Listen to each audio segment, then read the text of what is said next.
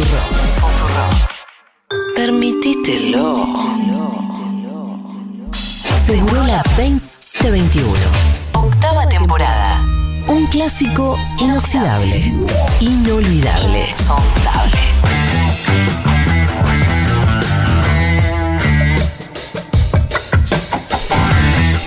En los 90 veíamos al Capitán Planeta. Eh, yo lo vi en algunos capítulos. Pero en esta década, en realidad la década del 2020, tenemos a nuestro capitán. eh, eh, ¿Cómo se llama esta columna? ¿Econauta se llama? ¿Se sigue Se llama llamando Econauta? Econauta. La verdad que deberíamos rescatar ese nombre de nuevo. Hermoso al nombre. Hermoso, hermoso. Poco usado además. ¿eh? Si vos googleás. No se usa tanto. No, los, como hashtag tampoco. Así que siempre estamos nosotros Bien ahí. ahí. Quique Viale, ¿cómo va? Bienvenido andan? a Segurola 2022, Galia Moldavsky. No sé si se conocían. Sí. Claro, sí, es mi vecino de radio. Hemos hecho pases mucho mejores que los de Pases. Feynman. ¿Con quién? Con, Con Johnny Viale, Viale. Exacto. Sí, No sabes los pases, Son muestra lo que nuestros son. referentes. ¿Qué, qué tiempo Sí. ocupan? ¿El de permitido pisar el pasto o el Poco de y un poco, 1990? no, un no, poco y un poco y un poco. poco. Está eso es acordado, democracia, ¿no? sí. Me gusta porque son programas que todos los oyentes que tienen quisieran que fueran más largos. Eso no hay dudas. Verdad, y, y hay mucha continuidad. Mucho con- nosotros siempre escuchamos, además venimos Totalmente. escuchando, y hay recontra continuidad. Sí. Tenemos los mismos oyentes. O Sí, ustedes tienen más, y, no, y además hay temas, eh, no sé, cuando queremos tocar Claro. algún tema ambiental, por ejemplo, Sí. eh, que lo hubiésemos tocado en el programa, es como, o sea, tenemos de vecinos a personas que lo van a hacer mucho mejor que nosotros, así que qué No, mejor pero está tener la buenísimo. chance Es lo que nos pasa con la música. El crossover. pero. No, a nosotros nos encanta el programa y. Bueno, es todo flores. Sí, esto. es muy No, lindo pero- tenerlos de vecinos. Sí.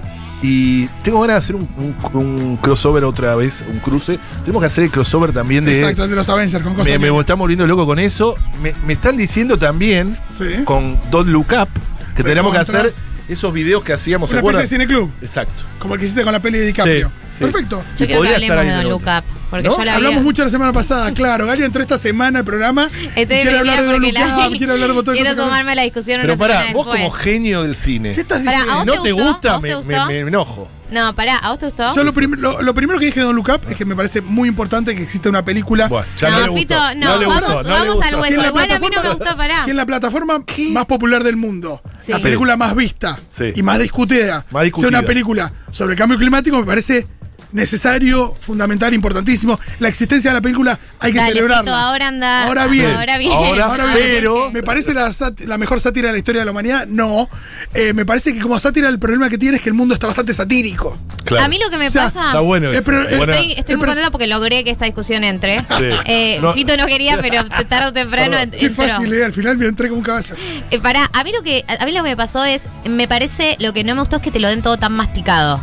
Me parece que la trama es muy eh, obvia, que está muy dividido todo entre buenos y malos. O sea, no te dan un margen para que vos saques conclusiones. Es que- es que está si todo no, no servido ten- sobre la es que mesa. Si no, no tendría el debate que tenemos. Sí, no hay No, que es que no hay debate, porque están los buenos y los malos, están, digo, eh, a mí lo que me copa del cine y del arte es que haya un margen para que Es que uno la- también pueda hacer algún Bueno, laburo. Sí, en Los general, satíricos así, ¿no? Las Claro. sátiras no son tan. En general Claro. son. Es mostrarte algo, llevarlo al extremo para Claro. mostrar Pero es que no lo llevan al extremo. estás- Es que para mí si lo llevan al extremo, no me hagas que un meteorito está por chocar el mundo. Haceme algo más falopa, ¿entendés? Como hace todo falopa. Meteorito de unicornios. Exacto. Está bien, ¿Entendés? bueno. Es una, tra- una trama re literal, porque es un escenario que no es tan loco, eh, con buenos chistes. Pero la trama principal, sin los buenos Tiene chistes. más sentido es Idiocracy, por ejemplo. No, No sé si la vieron. Sí. Eh, me parece que esto, ¿no? Es El perso- Mart Attack. El personaje de Meryl. Streep. El personaje de Meryl Streep.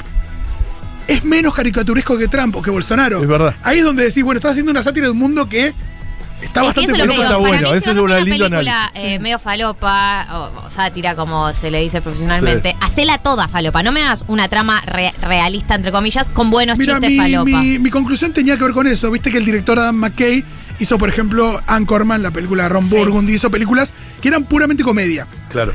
Después él viró hacia The Big Short, la película de la burbuja inmobiliaria, Claro. hizo Vice, empezó a hacer películas más serias. Ah, Pero- ¿Vice es de él? Sí, pero aquellas, aquellas ya de por sí eran serias. Lo que pasa es que la gente, mucho, la academia, que eso, desestiman al humor como, como herramienta. Claro. El humor es una re herramienta para elaborar estos Por eso, temas pero entonces como- acá va, con humor, pero hasta ahí, de Hasta rato- ahí. Pero si hubiese hecho digo. todo lo que vos decís, Galia, Sí. no estaríamos debatiendo esto. Por ahí te alcanzaba, No por ahí te alcanzaba con Will Ferrell. Y lo ponías a Will Ferrell en vez de Meryl Streep. La joda Pero es que bueno, mí no hay debate. ¿entendés? En esta Sí, película. ¿cómo no? Porque, porque no hay, porque no hay, no hay, no hay una contradicción en la película, no hay una contradicción interna. Están los buenos, que son los científicos que están, Sí, descubrieron no el meteorito, y el resto son todos una Sí, manga el ignorantes. resto, el resto somos todos Ni nosotros. siquiera se vive Somos una contradicción sociedad. interna. No, pero somos la sociedad cuando miran, cuando dicen no miren para arriba y están ahí. No, para mí es, eso. es- mira, están así, mira, generó un movimiento cultural. En este momento, esto les digo entre primicia, hay un, un movimiento que están firmando actores y actrices de primer nivel y referentes Porque culturales con el tema. Porque con el tema. También se ríen de sí mismos, eso está bueno. Sí. ¿Eh? Porque se- con el personaje de Ariana Grande se ríen. Sí. Absolutamente. Eh, otra cosa que me parece que le falta a la peli, me gusta cómo muestran la importancia del debate en los medios, digo, cómo se juega todo en los medios con, Obvio. con los hashtags y la incapacidad a veces de, no sé, afectar eh, la- el parecer de una persona o que una persona se informe a partir de que ya está definida políticamente de antes, que eso pasa. Digo, yo voto a la reta, que haga lo que quiera con eh, Costa Salero, que debe estar bien. Eh, eso me parece que también hay una cosa ahí donde Sí. la peli lo refleja muy bien. Pero me parece que es un grito demasiado enojado que de a ratos me parece que un poco puede llegar a estar subestimando a su público a- de lo- por lo enojado que está y también que no muestre ni un atisbo de luz y tampoco ni siquiera muestre la acción colectiva. Como que, Bueno, esa es una crítica que se le hizo, eso es verdad. mira, ah, mira. Eso es verdad, desde los- algunos movimientos. Pero, primero, yo voy a decir algo. Los oyentes saben que yo soy un enamorado de DiCaprio y esto hizo. Claro, Claro, esto, ya estás- Esto estás- hizo ya A directamente. ver cuando que lo sacan le- en el programa, le estoy ¿no? ma- Sí, estamos en eso, pero es más difícil que estamos en eso. Estar en eso es como decir, eh, Messi, va- vamos a jugar un partido con Messi. Sí, sí. Eh, pero mi amor por él se ha multiplicado, eso está claro. Eh, pero a niveles estra- estratosficos, eh, estratosféricos. Pero más allá de eso, no. Pero digo, para mí creó un movimiento, esto en Don't Look Up, eh, te da ganas, o sea, lo usás, ahora no mires para arriba. no o sea, eso, eso para mí es muy valioso una película. Le decía que se está firmando ahora un documento que va a salir en cualquier momento Sí. con actores y actrices de primer nivel, con re- referentes escritores de todo tipo por el tema del offshore, que es lo que vamos a hablar ahora. Ah, bueno. y bien, se bien, llama, bien. y arrancan con no mires, ¿entendés? A propósito. Ah, mira. Bueno, O mirá, no, mirá, Mirá, dice. Fíjense, escuchen, vayan a ver, está Gabriela Cabezón Cámara, pero está, bueno, hay Ricardo Darín, eh, Oreiro, o sea, actores de primer nivel, mirá, dice. Sí. O sea, así arranca. No, no se bajó ningún amigo camino como la del glifosato. ¿Cómo, cómo era? ¿Te acordás el- el- en el spot del glifosato? de Tenemos glifosato Sí, sangre. sí. Vos me contaste, off Sí, the record, sí. que había algunos Julia lo que, sabe también. que se bajaron, que iban último momento. Sí, como Sí. diciendo, ay, no, me da No cosa podemos- decir que tengo glifosato en sangre. Sí. ¿Qué? Sí, cuando terrible, cuando me sometí a un estudio que me mostró que tengo glifosato en Claro, sangre. prefiero- Y me parece mal tener Eso es glifosato. lo peor. Eso es lo peor. Esto Eso, no está pasando. ¿Don Luca? Bueno, es que el eslogan por ahí sí es bueno, pero eso no significa que toda la película. No, sí, porque si la película no hubiese impactado, hay, hay, hay otros que han creado eslogan. Vean las otras sátiras políticas que recomendé en mi columna del viernes, creo que fue. Bien, Perdón. bien. Eh, Doctor Strangelove, eh, Desde el Jardín. Me interesa Eh, eso, lo sí, voy a hay varias. Bien. Bueno, eh, Offshore. Pará. Sí. ¿Todo el Offshore. tiempo de ahora no ocupa mi columna o sí? No. Ah. Don, Don Up. Don. Eh, Te estamos censurando, ahora- ahora ¿No podemos cambiarle el nombre a la columna Don Look Sí, le- Sí, dale que ahora en un ratito viene el deseo de Singenta, dale. Dale. Es verdad, es verdad. Otro que me peleo, Dios mío. Bueno, no, el CEO de Singenta la semana pasada en los medios fue terrible. Sí, sí, bueno, por eso no importa. Sí. una gira hizo. Sí, una gira bastante amable. El CEO Singenta, ya lo dijimos acá, pone guita en los programas de televisión porque se está creando una carrera política. Pero es tan patético. Es, es la empresa más grande del mundo agroquímico, incluso más grande que Monsanto, para que se den una idea. ¿Sabes qué me jode a mí? Sí. Que hasta, hasta pasa en el spot. ¿Viste? Porque vos escuchás la ¿Pasó? radio y pasa en el spot y decís, Singenta, o sea, Claro. ¿hasta dónde querés apoyar Claro, la poronga sobre claro, la mesa? claro. ¿Querés que también pase en el spot? Claro, me lo pasás por la cara. Pero, Sí. Eh, pero yo lo que digo es tan patético como que te inviten a un cumpleaños y vos vayas, o sea, pagando, ¿no? Sí. Ah, no, me invitaron al cumpleaños, pero pagaste. Ah, bueno, pero me invitaron. Y vos vas y te, te reís en el cumpleaños y querés abrazar a todos. No, flaco, es medio patético eso. Pero bueno, lo hace, está creando una carrera política, es increíble. Y por eso le gusta pagar, y sobre todo en programas progre. Esto lo hemos hablado ya con Julia. Pero bueno, Esto debe ser Sí. del perfil que le pasa a Grocopatel también. sí. Esto de tengo un perfil que, Claro. que es no va de la mano del perfil de los, Claro. de los de mi sector, entonces Sí. me hago, me hago Más de dialoguista. Claro, no paga para ir a. Eh, porque además lo llevaría gratis, a la Nación Más, ¿entendés? Ah, claro. O a Rivadavia. No, porque aparte ahí a quién quiere convencer. Pero por nadie, eso, por eso, si ven la radio que están, o, o donde va, o los canales de televisión, son todos progre, ¿entendés? Busca eso y los debate. Lo gracioso es que eh, tú- estaba en un programa de televisión y el Graf salió antes que empiecen a hablar. Y el Graf era. ¿Con su declaración? ¡Claro! ¡No! ¡Sí! ¿No sabían ¿Real? eso? No. Claro, esto pasó la semana pasada. No quiero ni decir dónde porque hay gente que uno, uno tiene. Pero pasó. Antes de empezar a hablar, sale Graf, alguien se le disparó. El ambientalismo eh, contra el desarrollo. Así, abajo. Pero a veces plantea como si fuera, bueno, este es el debate del que vamos a hablar. Ah, claro. Sí, puede ser, pero no, no, después no hablaron de eso. No llegaron a hablar Ah, de eso. mira. ¿Entendés? Entonces, así hablaron contra el ambientalismo, eso sí. Bueno, Porque eh, esto, se dio esto se enmarca, claro. Claro, lo del offshore. Se dio ese debate, Sí. nos guste o no, eh, se planteó esto de el ambientalismo contra el desarrollo. eh, pero bueno, queremos saber qué opinás, qué pasó con eso. Se habló también Y que mucho nos- del informe de Greenpeace. expliques de- Sí. Yo Exacto. estoy para que expliques como un toque de cero el Sí, tema también. a nosotros, ya con el tema offshore, eh, quien ha escuchado nuestras columnas, tanto de Segurola como eh, una ecopedia que hicimos especial en nuestro programa Permitido Pisar el Pasto, o sea que lo pueden buscar en, en, Spotify. Ya hablamos del offshore, porque lo venimos hablando hace mucho tiempo lo venimos siguiendo. Es un tema que tuvo una audiencia pública, recuerden, en julio del año pasado, donde una audiencia pública récord, eh, que nosotros invitamos a participar, donde el noventa y pico por ciento de la gente dijo que no, y había de todo, científicos, activistas, todo, diciendo, ¿no? Este emprendimiento offshore, ¿qué quiere decir? Es explotación petrolera en el mar argentino, sobre el mar argentino, pero en este caso en algo inédito en nuestro país, que es aguas ultra profundas. Es una de las primeras diferencias, uno de los primeros mitos que se difundieron eh, la semana pasada, que decían esto ya está en Argentina hace 50 años, y en realidad los emprendimientos offshore, o sea, la, la explotación offshore petrolera que hay en nuestro, en nuestro mar, es en la cuenca austral, que es en Tierra del Fuego, y es a muy pocos kilómetros y en bajas, muy bajas, eh, son aguas someras, muy baja profundidad, 20, con qué 30 técnica? metros. No, no, la técnica es, según el caso, pero es una técnica, la técnica petrolera que se llama offshore, que es ahí, pero tiene 20, 30 metros de profundidad. Es decir, que la- las plataformas, todos se asientan sobre eh, cuestiones firmes, sobre eh, suelo firme. En el caso que se está. Evidentemente ahí ya se exploró y no hay tanto, entonces quieren ir más para adentro. No, no, ahí ¿O están no? explotando y ahora abrieron la frontera, que este es uno de los, nuestros grandes eh, debates. Nosotros no, no, no decimos de salir de los combustibles fósiles de un día para otro y decir nadie más consume combustible, ahora salimos y listo. Lo que decimos es que no hay que hacer el camino contrario, que es abrir nuevas fronteras. Es como, vamos a desmontar un bosque nativo para más soja. No, bueno, tenemos que, no decimos que no hagamos más soja de un día para otro. eh, lo mismo con esto, no abramos más la frontera. Esto es abrir la frontera, son nuevos lugares, lugares No, porque si vos querés reducir la proporción de combustible fósil, no puedes aumentar hoy por la proporción. Exactamente, eso es contradictorio con nuestros compromisos internacionales, con nuestros compromisos climáticos, e incluso retarda la transición energética que tenemos que hacer. Sí. ¿Entendés? Nunca puede una energía extrema, como es el offshore en aguas ultra profundas, ser parte de una transición energética. Otro mito que se dijo la semana pasada. Una a ver, con el tema este hubo grandes contradicciones, hubo un, un embate muy fuerte, como pocas veces vi en el último tiempo, después de una reunión de gabinete que tuvieron con Mansur, el ministro de, de Ambiente Cabandier, con su par Culfas y el secretario de Energía. Que esto entre nosotros no lo digan, pero que estaban bastante peleados. Pero con esto se Sí, alinearon. habíamos, habíamos, eh, Lo habíamos dicho. escuchado, sí. se había hablado de. No, y, Exacto. y vos, en general, Sí. en el programa con Bruno y con Nicky hablaban de que es muy interesante como que, que existe una interna en el partido gobernante, Sí. eh, una interna eh, respecto del ambientalismo, cuando antes ni siquiera existía, no era parte de la discusión. Totalmente.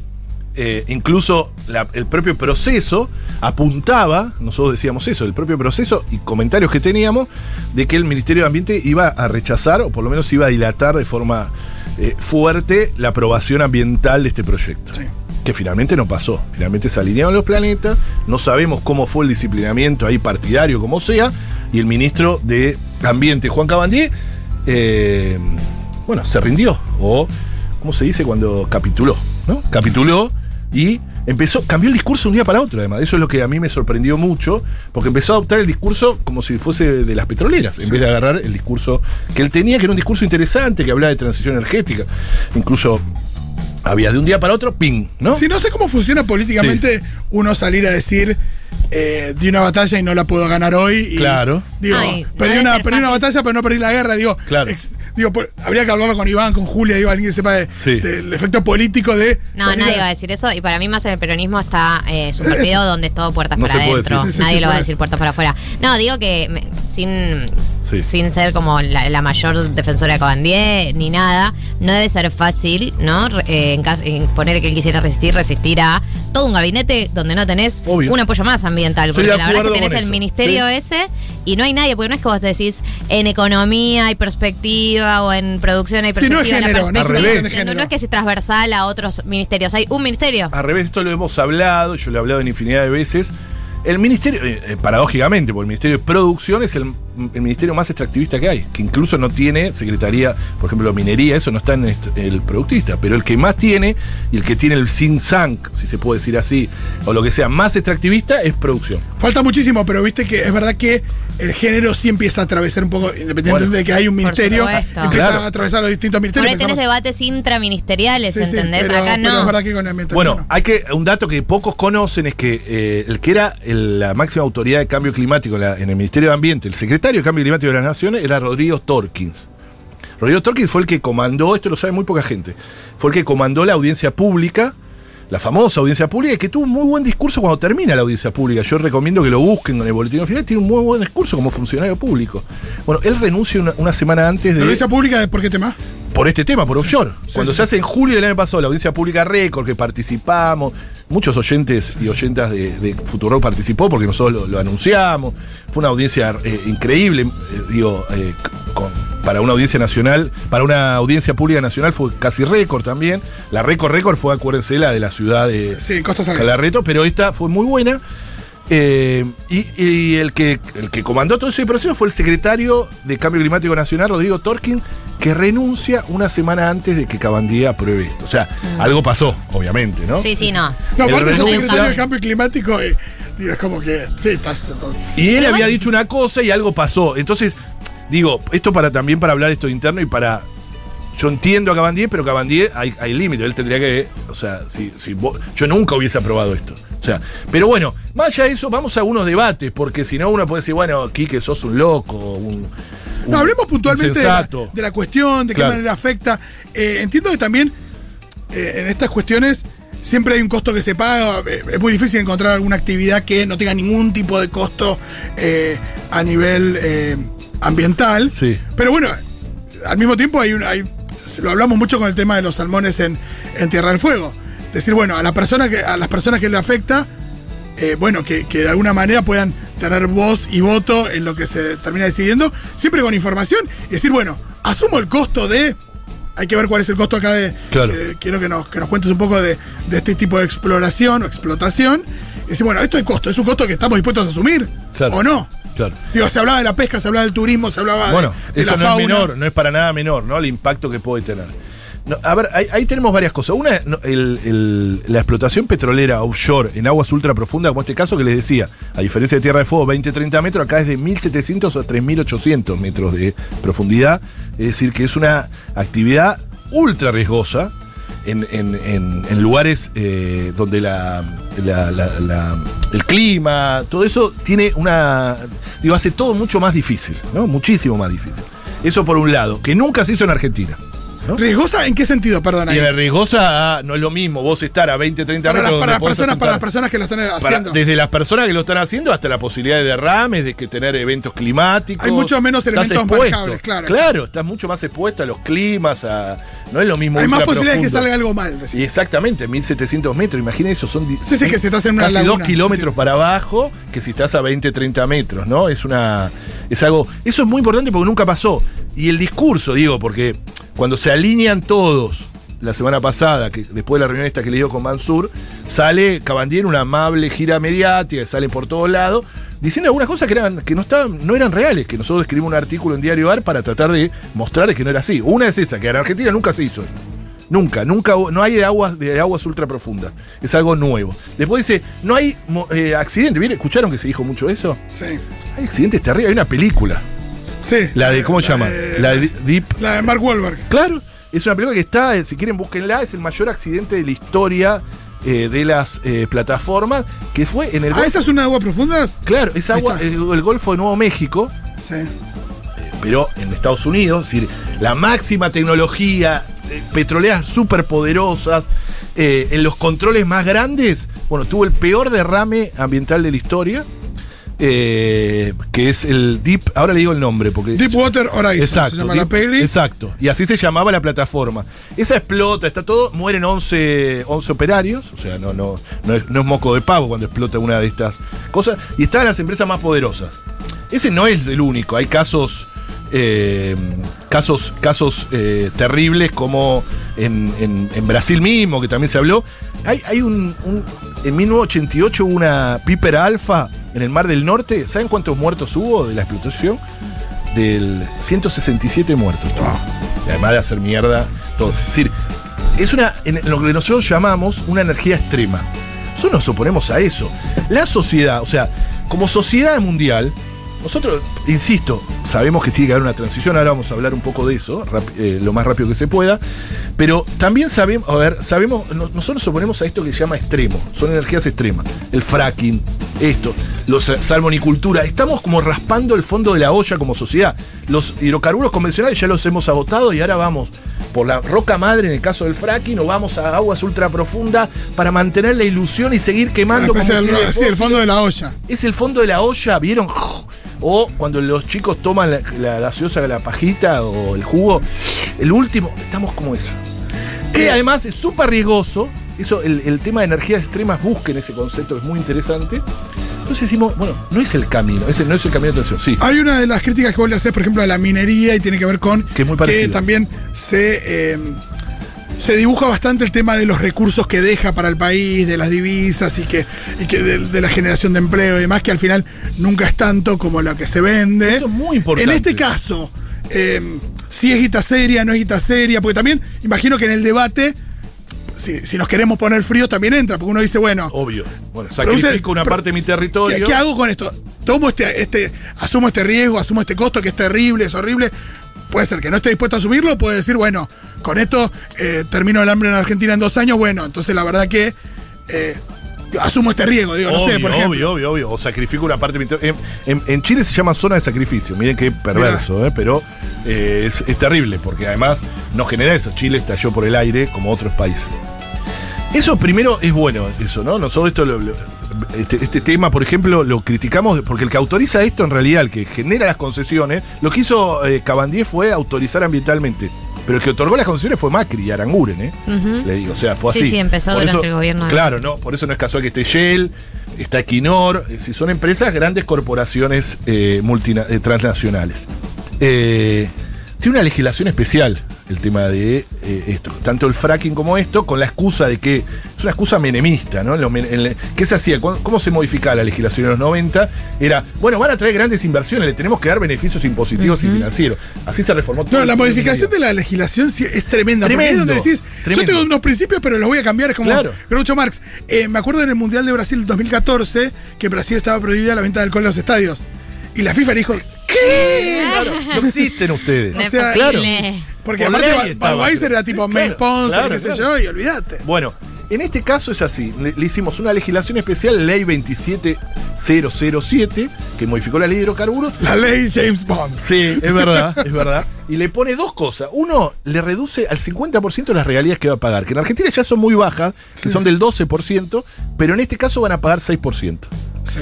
6% en, en- en, eh, Evo llegó a cobrar 50%, 40, 30, o sea, 6% de regalías. Ya es porque vos- ahí está diciendo Evo, ¿no? Dice, Claro. bueno, asumo este Claro, costo, lo que sea, y, pero yo es guita para. Puedo criticarlo y los, quizás lo criticaría igual, pero de otro lugar.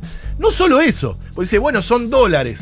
La ley establece que en grandes proyectos de más de 250 millones de dólares, como son estos, con dos, con dos plataformas que pongan, que van a poner más, ya son más de 250 millones de dólares, de supuestamente inversión que no es que ingresan al país, insisto, le otorga el No, 60%. es casi que literalmente no ingresan, digo. Que no. No, porque lo la tierra, no a la tierra, ahora, digo, no a la tierra, pero. Sí, por e- no es que. eh, Es territorio, pero- Claro.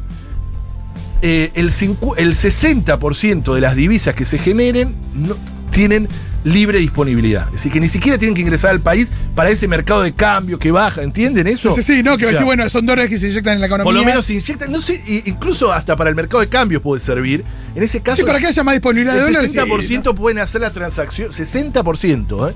Pueden hacer la transacción en Holanda, como la hacen las mineras, porque las mineras también sí. tienen libre disponibilidad. Si se puede, no es Los que- movimientos se hacen afuera, o sea, de dinero. Y además consolida un modelo de explotación que nosotros creemos que nos trajo hasta acá también. Yo te lo discuto en términos económicos. Sí, sí, esto. sí. Le saco lo ambiental, que es terrible, porque además, hágame acordar, la exploración en sí misma es contaminante. O sea, Bueno, eso te quería preguntar bien los Sí. efectos de la, de la la, la exploración. exploración es la- lo que se llama exploración sísmica.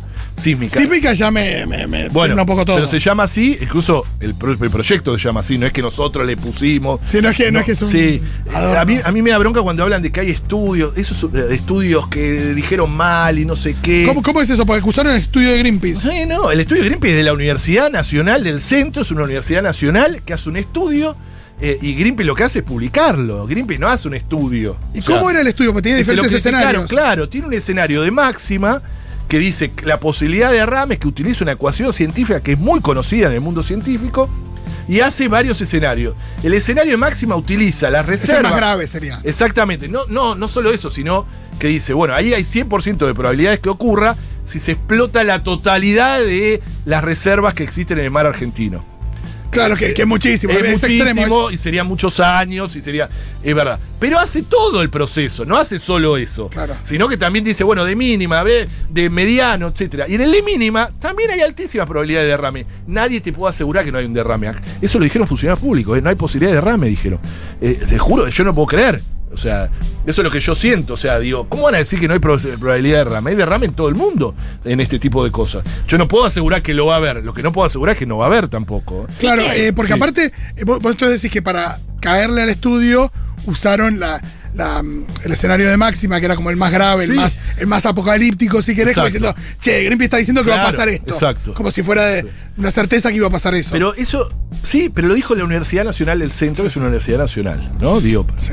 Tengo una pregunta, Quique. Sí. Eh, porque eh, hablamos, digo, más allá de, de este caso en particular, que creo que estos debates se dan medio en loop en los últimos meses, si es con el caso de los cerdos, si es con el caso de Sí. eh, el salmón, como, como el caso de este de, de la explotación offshore, creo que se van a seguir dando como con, con muchas actividades productivas que se quieran llevar a cabo en, en la búsqueda, en la famosa búsqueda de los dólares, ¿no? Y se habla mucho del término eh, transición, de esta transición Sí. de la que estamos hablando. En esa transición va a haber que va a haber que ceder en algunas actividades, ¿no? Como va, va a haber que tener que decir, bueno, esta sí, esta sé que puede generar eh, un, un efecto sobre la tierra, sé que puede degradar el medio ambiente, pero sí, ¿cuáles crees que son esas actividades donde se podría llegar a algún acuerdo, ¿no? Con este sector que eh, hasta ahora es todo choque. Sí, está muy bueno eso. El concepto de transición ecosocial es un concepto que nosotros venimos trabajando hace varios años y que está interesante porque se empieza a hablar. Antes no se hablaba, antes era pura resistencia. Incluso en el norte global, lo hemos hablado acá, se habla de Green New Deal, nosotros hablamos del pacto ecosocial, tratamos de encontrarle, obviamente que es transicional. Hay muchísimas cosas, la verdad que para estar toda la tarde hablando de esto y sé que no, no podemos. Pero podemos Pero hacer una columna ceder, sí. No, no, sí, claro, lo hemos hecho, Sí, pero sí, lo, sí. vamos, lo tenemos que repetir. De la transición tenemos que hacer. Pero más. creo que, creo que es un buen momento por la discusión que se está dando. Julia está la semana que viene, ¿no? Eh, no, recién en febrero. Ah, ah, bueno, bueno. Soy yo. Sí, bueno, no, Pero no. yo no sé si. No, no, no Sí, sabía que estaba. No, no, no, no sabía si Me terminaba. lo No podés contar a mí, si te voy a prestar atención. No, no, me encanta. Eh, No, no lo dije porque no estés vos. Que No, no, ya No, además hiciste esta pregunta está buenísima. ¿Por qué? No es que tenemos que ceder. Argentina está liberalizada en materia ambiental. No es que nosotros no prohibimos, el ambientalismo Claro, ha triunfado. Hay 25 millones de hectáreas en Argentina con soja transgénica. Tres veces Irlanda es, ¿eh? O sea, en, en- en Europa está prohibida la soja transgénica, por ejemplo. Argentina es el país del mundo que más agroquímicos se aplica por persona. 500 millones de litros por año. Eh, Argentina tiene mega minería en San Juan, en Catamarca, en, en Jujuy, en Salta, en Santa Cruz. Totalmente. Eh, Grandes, los emprendimientos más grandes de América Latina.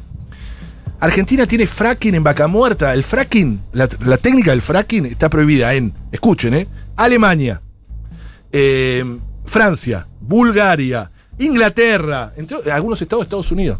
Es decir, Argentina con todo eso, Claro. yo siempre digo lo mismo, pobre los que me Sí. escuchan, pero lo sí, tengo con que todo decir. eso llegamos a los números que llegamos. llegamos a los números de pobreza y lo que tenemos. Sí. Entonces, nosotros también te discutimos de ahí el. el- el- el- Pará, y la- este, este plan sí. del hidrógeno verde poner Bueno, eso es interesantísimo. Eso va para el otro lado. Claro, eso, eso, eso, eso ahí, te- fue la única que hubo al collar al collar. Claro, pero que no lo trajo Culfa, pero bueno. Lo trajo ahí- ficha, lo trajo ficha. Eh. AP, AP9, Agustín Pichot.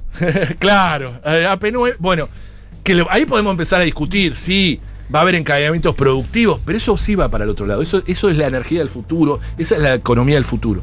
La economía del pasado es la de los hidrocarburos y ampliar la frontera, y ahí voy a la pregunta que me encantó eh, eh, en este caso, el ampliar la frontera hidrocarburífera no va nunca para el lado de la transición, al revés, es un retroceso, no te deja transicionar, ¿entendés? Entonces nosotros para hablar de la transición, y la transición puede ser de dos maneras, dos. Una, una transición ordenada, pensada, planificada, con la gente adentro, solidaria, colectiva. Si pensa, la tenemos planificada, el Estado la planifique, que es lo que queremos nosotros. Otra te la hace el mercado, a la fuerza, con dolor social, ecológico. Y tampoco tenemos que ser la zona de sacrificio para, que es lo que decimos nosotros, para la transición energética del norte, para que cada estadounidense tenga su Tesla. Que ese también es parte del debate norte-sur. Cuando discutimos del extractivismo, lo discutimos también como eh, discutimos el colonialismo que significa el extractivismo. Y esto va en ese camino no va en el camino de la independencia económica, no es para pagar la deuda. Yo quiero que Argentina reclame la deuda ecológica y la ponga sobre la mesa, esto lo venimos discutiendo. piensen, lo hemos hablado, que empezamos o, empezó el gobierno a hablar de canje de deuda por acción climática y terminamos canjeando naturaleza o ambiente en nuestro territorio para pagar la deuda. ¿Se dan cuenta? O sea, el cambio. ¿cuál fue? Una angustia. No, es terrible. Y, y por eso se dijeron muchas fake news. O sea, la semana pasada se dijeron muchas fake news.